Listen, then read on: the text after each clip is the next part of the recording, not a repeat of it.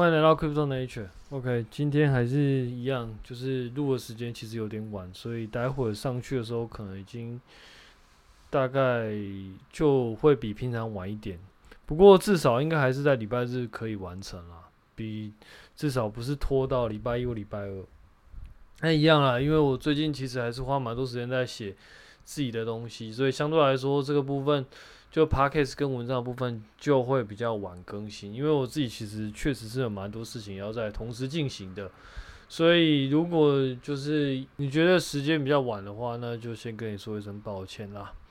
好，那我们先回到呃目前市场的话题啊，不过现在市场应该没有什么话题啦，基本上就是。嗯，就是呃上下来回波动，然后也不知道方向在哪里，反正就上上下下跟着美股这样跑来跑去。然后，但是我们可以看到，确实这段时间 B 不管是 BEC、ETH 还是主流币，其实都到这个位阶就感觉下不太去了。那很多原因啦，当然最比较迷因的原因可能是 October 啦，就是十月可能会涨之类的。然后还有选举的原因，大概就这两个比较像是现在主流在炒的东西。虽然说我不是很相信这样的东西，但是 anyway，反正市场就有人靠这样子在在做多嘛。那嗯，我们就就慢慢看下去啦。反正我觉得。嗯，如果你今天是长期持有，然后你对于 Web 三你是觉得它是有可能性的话，我觉得我唯一的建议还是可以慢慢买啦，就是不要一次打太多，免得你受不了。但是你也不要完全都不买，呃，因为我们不知道什么时候会反弹嘛，啊，或许会反弹，或许也不会啊，反正就是，反正如果你相信的话，如果如果你真的相信的话，那。真的反弹，你没有没你没有去吃到那段涨幅，那不就很可惜吗？但是我们确实不知道到底现在是不是底。虽然说目前看起来好像跌不太下去，但是如果我们把时间推回到大概七月的时候，我们觉得那个时候也也跌不下去啊。可是后来就又跌了一大段嘛。所以总而言之，就是如果你长期看好这个这个部分的发展跟产业的话，我觉得你还是可以慢慢投进去啦。但是。短期内的波动确实是蛮难掌握的，我必须说，尤其是现在蛮多人都会想要去赌行情，就是用合约，然后开十倍、二十倍的杠杆下去赌。我个人是比较不建议这样做啦，因为我觉得这不是一般人可以做得到。虽然说我们可以确实可以看到很多赛单的，其实他们确实用合约，然后。开了高倍数的杠杆，那确实也有赚到钱。不过我自己觉得这个不太是一般人可以去复制的一个行为。基本上你要做这样的东西，大概就是必须要你必须要很有经验，然后你也很有一些，就是你条件什么你都规划好了，什么时候进场，什么时候出场，什么时候停损，你其实都已经规划好了。然后你心态上你也完全可以承受这样子的波动的状况下。我觉得你去做这样的操作行为，可能或许 maybe 是没有问题的，但我自己个人是觉得不太建议。那我自己也比较没有在这样子做东西，因为我觉得这个样子在你在操作的时候，其实会有点嗯。就是有点在有有有点在赌大小的感觉啊，当然我也不是说这样子一定不好啦，毕竟确实是有人靠这样子去赚了很多钱。但我只是说，我个人的话，其实不会比较不会倾向于在这样做，因为毕竟现在是熊市，那很多杠杆其实是在熊市的破坏力其实是非常强大的。那我自己是没有那个自信，也没有那个把握可以做到这件事情啊，但。呃，我也不会完全否定这样子的东西，只能说，如果你觉得你自己做得到的话，那确实是可以试试看的。但我个人是非常不太鼓励这样的东西啦。Anyway，市场的部分大家就先讲到这边，反正就上上下下。那目前来说，看起来好像也没有一个方向。虽然说很多币从底部一路拉到呃有，因为因为之前上上礼拜有往下跌嘛，那其实大部分其实都有拉回来到一个水平。所以我觉得算是一算是某种程度上短线内有一个底存在啊，但是一样就是像之前讲的，我们不太清楚会不会可能到十一月又继续再往下跌。OK，市场的话题大概就先讲到这边了。那我们接下来再讲一下，就是我个我自己个人目前在看的一些东西。那呃，最近这一两个礼拜，我自己看比较多的东西应该是 ZK。ZK 是一个呃，以太坊在以太坊二点零的时之后，会有一些一系列去做扩容的操作。简单来说，就是呃，我们很久很久很久以前有讲过，就是 ETH 一点零比较像是，嗯，它在它在一间体育馆里面，那这间体育馆里面只有一个出口，所以大家都必须要去。呃，由这个出口出去，所以这个出口就必须要容纳所有的人。但是在以太坊二点零的时候，会有很多扩容的机制。那很多扩容的机制，它的目它的目的就是想办法增加同时间可以处理的交易量。那有一些做法是侧链，就像呃 Polygon，然后或者是像 ZK，或者是说像一些其他像呃那个英我们那边应该是叫 Arbitrum 吧，应该是叫 Arbitrum。或者说 Optimus 这两个也都是属于侧链的一种。那这些链其实就是拿来做一些以太坊处理交易的一个一个方法。你基本上就我自己的看法而言，我会把这些东西视为是一个呃类似于呃多链架构的一个东西。我们可以知道，就就就就你在我这个频道里面，你一定很常常听到我在聊一些车，就是跨链的东西，比如说像呃 Cosmos 里面，我们曾经有聊过了嘛，像 Osmosis、Juno，然后 Atom 本身，然后还有一些其他的一些 application 的 chain，这些 chain 它每一个每一个链其实都有它自己的功能，都是一个 application。由这样子的 application 去组成一个多链结构，然后将各种不同的交易在不同的链上去做执行，这是在 Cosmos 它设计的概念跟哲学。然后我们也有提到提到说，就是 Polkadot 本身，Polkadot 本身其实它也算是一种，应该说也不是说也算，它它就是一种跨链的结构。那当然，它在设计的实作上其实跟 Cosmos 会有点不太一样。主要最大的不一样，第一点是它的共识基本上是 Polkadot 本身去 handle 这个共识，然后其，然后但是在 Cosmos 里面，你每一条链是有自己的共识的。那剩下的在沟通，就是两边就是在链跟链之间沟通，其实他们都会有各自的沟通协定。所以这两条链实作上其实呃会有，就是概念上会有点类似，但实作上有点不太一样。可是跟 ETH 二点零呢，其实它跟 Polkadot 某种程度上会有还蛮，嗯，我个人觉得是蛮相似的实作方式。因为在 ETH 二点零，其实大部分主要的共识其实还建立在 ETH 里面，也就是说，你其他的链其实不一定要有自己的共识，你只要你只要在 ETH，你只要去仰赖 ETH 的共识，其实就也足够。虽然说我们会有 Polygon，Polygon 本身是有它自己的共识存在，但是理论上来说，如果它是要做一个以太坊的侧链的话，它其实不一定要不一定需要有自己的共识。那嗯，ZK 其实就是一条侧链，它它的目的其实就是将一些交易在线下处理，然后再把线下处理的部分打到链上，然后再由链上去做统一认证，所以它可以将很多。比较复杂的计算留在链下，然后做完之后，将一些比较简单的东西，然后丢到链上，然后透过这样的方式，它就可以将链上处理的资料把它变得比较少。也就是说，我们打个打一个比方来说，就是，嗯，以前我们可能你在写，比如说老师在批改作业的时候啊，我可能就是假设我只有一个老师，那假设我有一百个学生。每一个学生上来的考卷，我都要自己批改，那我就必须要去处理他每写的每一个答案。可是假设我有我有请五个助教，那五个助教呢，就可以帮我把一些比较大方向的东西，就是也不是大方，应该是说，嗯，他会把一些比较细部题目它的演算的过程，然后因为因为我只要把演算过程定义好，然后助教就是根据我写的演算过程去针对于学生的题目去打分数。所以，嗯，我只要去看，说到最后这个呃题目它的分数，以及它就就我不我不太需要去看它细部的演算内容，然后细部的演算过程，我只要去看说它的答案啊，或者是说去算一下它的总分，然后或者是大概瞄一下它整个逻辑的架构就好。我我可能就不太需要去真的很一条一条去看它去看去看它的计算过程。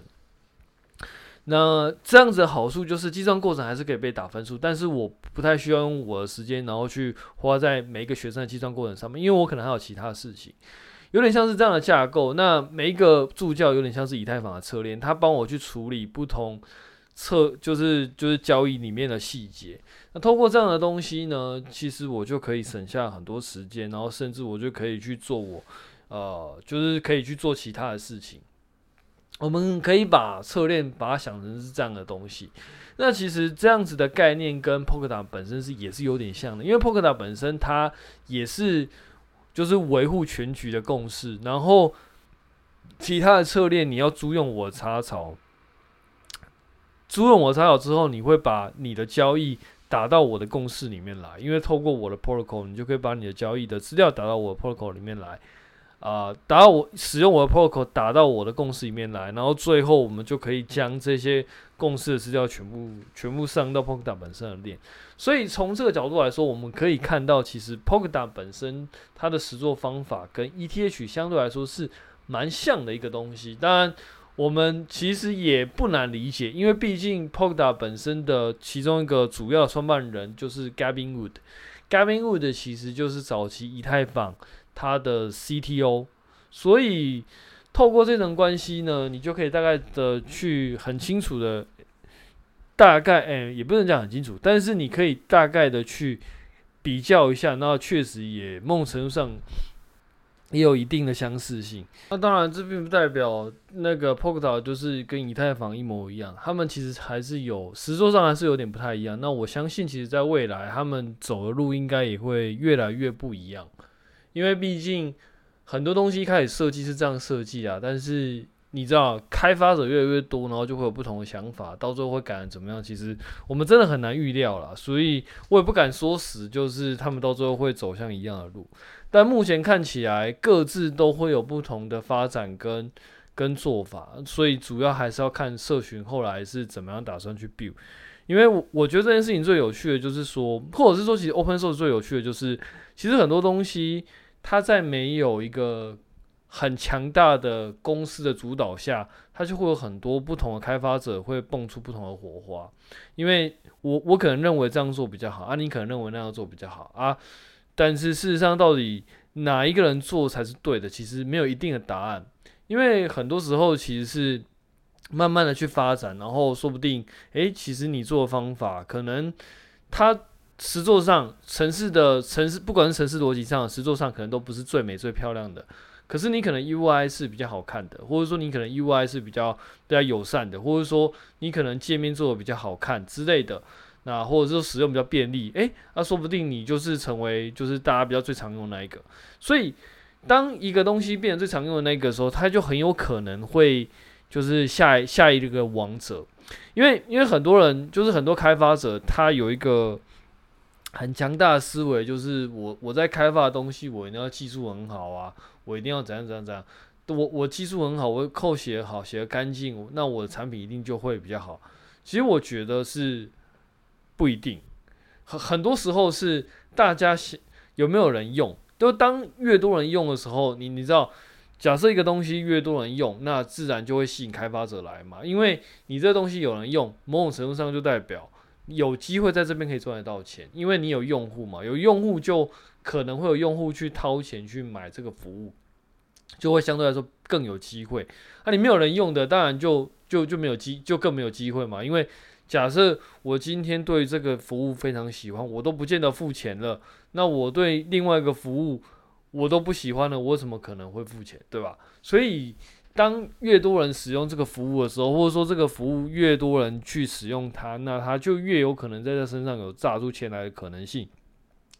那也因为这样，所以开发者就会聚集在这个地方，那很有可能就会把这个东西变成它的生态系会变得更完整，因为会越多人会为了这个东西去 build 一个新的工具，或者说是一个新的服务。所以我觉得很多事情其实是蛮难说的，所以还是要看后后续的发展了。但目前看起来，这三家其实都会走向，就就就是他们开发者的想法其实都不太一样。OK，那我们今天要讲的其实就是 ETH 二点零所谓的 ZK 的侧链。OK，那侧链其实刚刚讲了，它其实我我个人会把它看作是跨链的其中一这个方向。嗯，总结一下，在 Polkadot 里面，我们称之为平行链 （Parallel Chain）。然后在那个 Cosmos 里面，它就是一个 Application Chain。然后在那个 ETH，它它称为 Roll Up，或者说称为侧链。主要现在跨链会有这三种，其实还其实严格来说还有第四种，就是所谓的 AVX Avalanche 的那个子网 Subnet。其实 Subnet 我们某种程度上可以把它看成，也可以把它看成一种一一一种侧链的实作方式。所以严格来说，会有四种不同实作的方式。目前来说，那这四种到底哪一个东哪一个呃实作上会取得比较大的呃成功？其实我觉得是蛮难说的。但我觉得目前来说，呃，一个很大的方向是跨链的这个东西，我想必应该是会成为一个一个主要的方向。这当当然，这是我自己的观察啊，因为，嗯，本来你在做那个 decentralized service 的时候，你的效率一定是比 centralized service 来的差，那这是没办法的事情。因为，嗯，举个例子来说好了，嗯，你今天你在做那个 centralized 的的 service，就有点像是说你自己，呃，以以前我们在大学的时候，可能你自己要写一个功课。那你要自己要写作业。那假设你是呃，比如说你是做 computer science 好，你可能要写一个程式作业。对你而言，你要做这个程式作业啊，或啊，或者是说更通俗一点的，好了，就是你在通识课你要写报告。OK，你你今天写报告，如假设今天只有你一个人写，那其实情况是蛮简单的。你觉你想什么时候写就什么时候写，反正你只要在截止日期，你有办法写出来就好。你不需要跟别人沟通，你只要去知道你自己要写什么，那什么时候你要写，因为你只要搞定你自己的事情就好，所以相对来说是比较简单的。而且假设你有电脑的话，你什么时候想写就就就可以写嘛，所以相对来说一切都比较单纯。可是反过来说，假设你今天是团体报告的话，状况就不太一样。团体报告的意思就是说，你会有不同的人，然后做不同的事情。比如说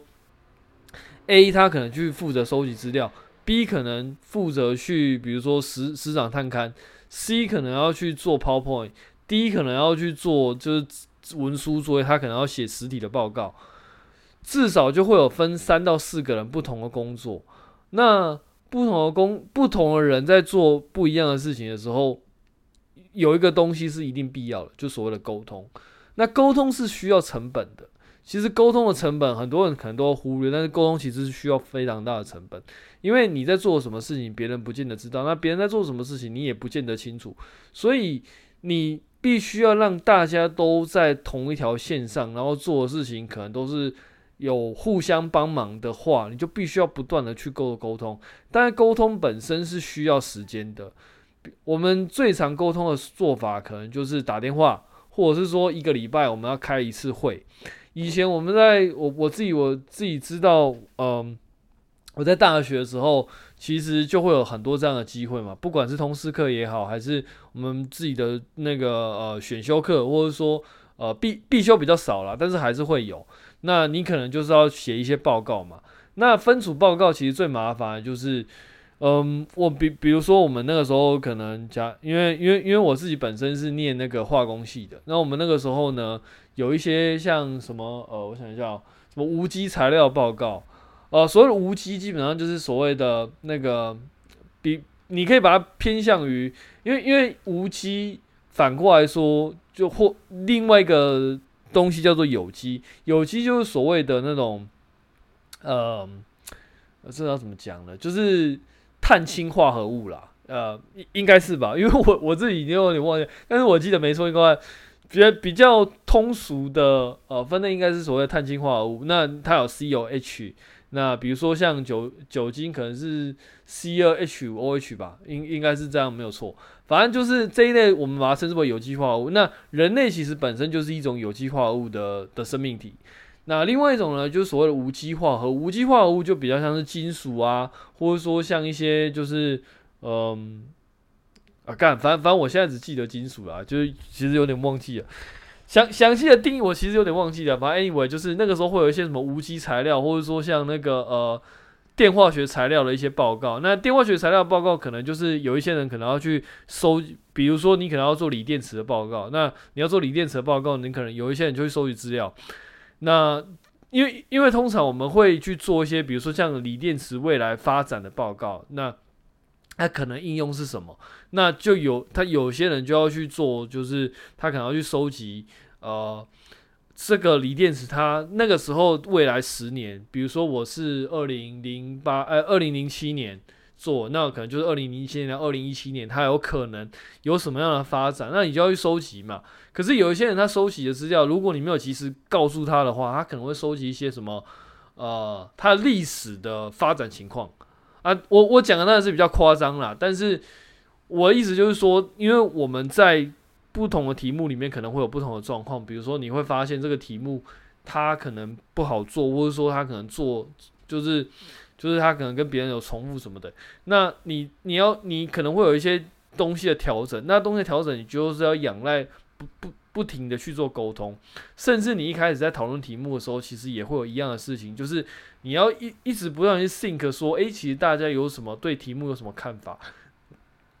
那你可能对于某一些题目你是比较熟悉，那你对某一些题目可能是比较不熟悉。那你知道可能因为你可能在其他通识课你有上过一些东西，那你会知道有一些题目是相对来说比较好找资料，但有一些题目是相对来说比较就是你可能干嘛以前都找资料找不太到，所以相对这种东西它就会有很多不同的讨论。一样在那个 cosm 呃不是就是在区块链的。跨链其实也会是一样的东西，呃，不是，不，没有，不是跨链，就是那个呃，decentralize 也是会有一样的事情，因为 decentralize 它它的目的就是你会有不同的 validator，然后每一台 validator 都会有一定投票的权利，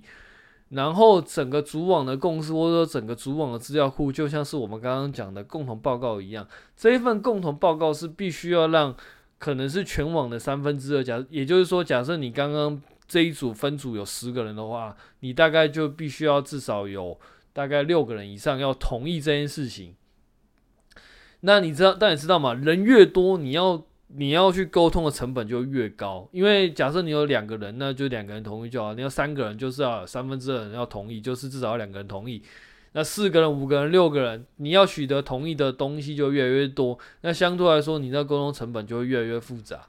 这也就是为什么我们会说，在 decentralized service 它的效率其实基本上是不太可能跟 centralized service 相比，因为在 centralized service 里面，假设今天是我自己做报告的话，当然是我说了算嘛，我想要做什么就做什么，我想要改变改变题目，我想要改变方向，我可能下一秒我就改变了，甚至我在决定的当下，我就马上去换不同的题目、不同的资料、不同的。呃，参考系统，可是反过来说，就是假设你今天是不同的人一起去做的话，那首先你就要先把，呃，他可能已经收集的以前已经收集了很多资料了，那他现在要必须要重新的去，就是重新的找另外一个资料，而且他可能会有自己会有意见啊，因为他可能，比如说他可能在接下来的一段时间他都没有办法再做任何事情，所以他才会把很多东西就要提前先决定，然后他。会用提前去做，但是因为他提前都做完了，他现在要做别的事情，然后你现在突然告诉他，诶，其实你之前做的东西都不太能用了，所以你现在要重新开始做，那当然他会有意见嘛。一样的意思，就是你在每 day，就是你在 decentralized service 你的时候，你不同的 service 它会啊，不同的 server 它会有不同的意见、不同的想法、不同的考虑的点。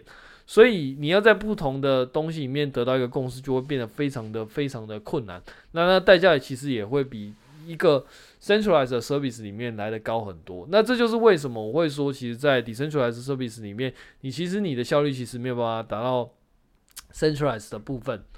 那也因为你单一个 decentralized service，它的效率其实就会比就很大机会比 centralized service 差。所以它要正，就如果要让它变得它能够容纳更多，同时间容纳更多 transaction 的话，其中一个方法就是我就是找更多组来进来做这件事情。比如说我一开始可能就是找一组，那一组没一组它的效率比较差嘛，那我就我我就一样，我我就同时间再把不同的题目然后发给不同的组。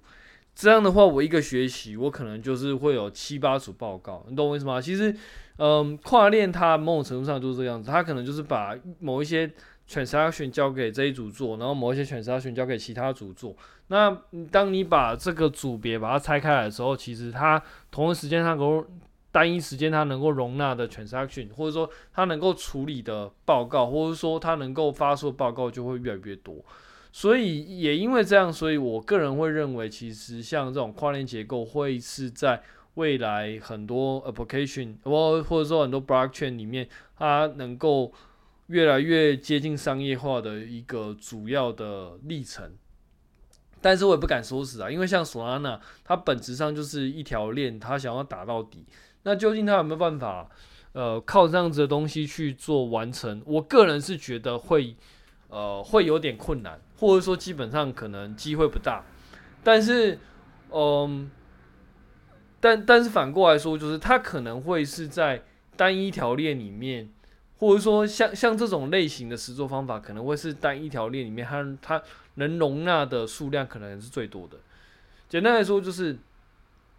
假设如果大家都走一条链的话，那 Solana 这样的东西它可能可以容纳更多 transaction。可是如果说呃，以跨链来说的话，Solana 可能就是，可能就会是其链中的其中一条，这是我目前的看法。但是到底会不会是这个样子，其实我自己也不太不太能够保证。反正就是，呃，呃，我个人会认为 ZK 基本上就是一种呃跨链的实作方式。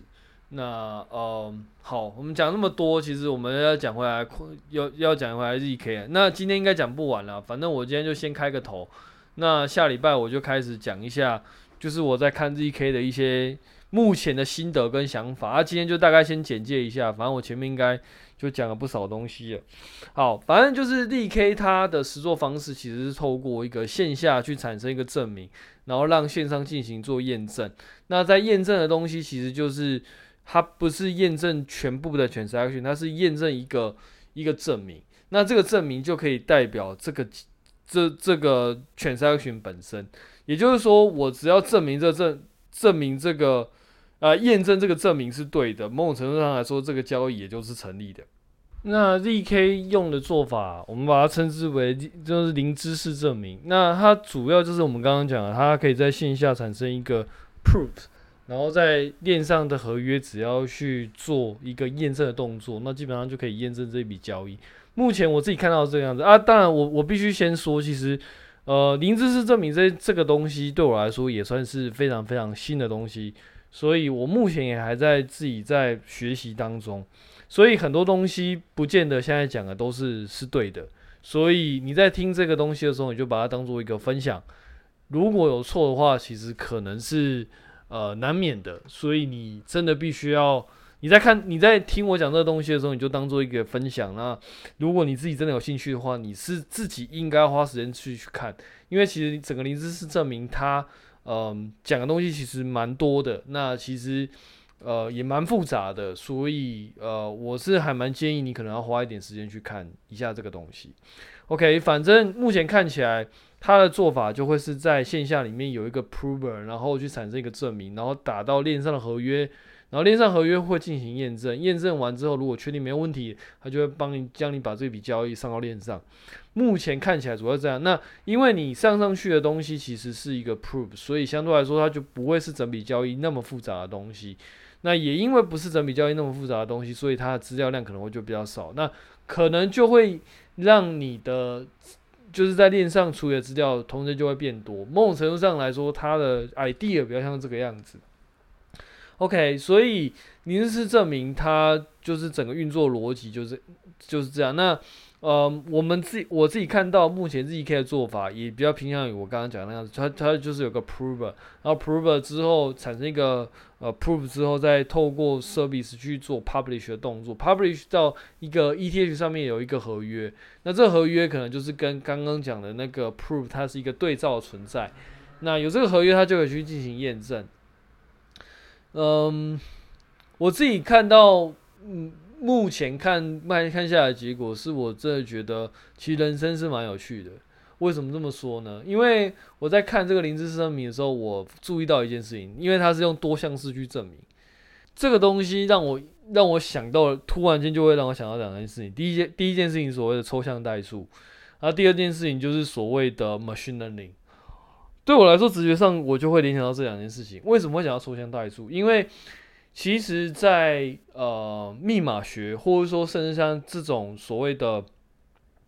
呃零知识证明这种多项式的演算的过程之中，其实它掺杂了很多所谓的代数的结构。也就是说，它是一种呃算是呃算是那个什么数学系的进阶数学，然后它会讲一些像多项式，然后甚至讲一些那个呃它的代数结构。也就是说，整个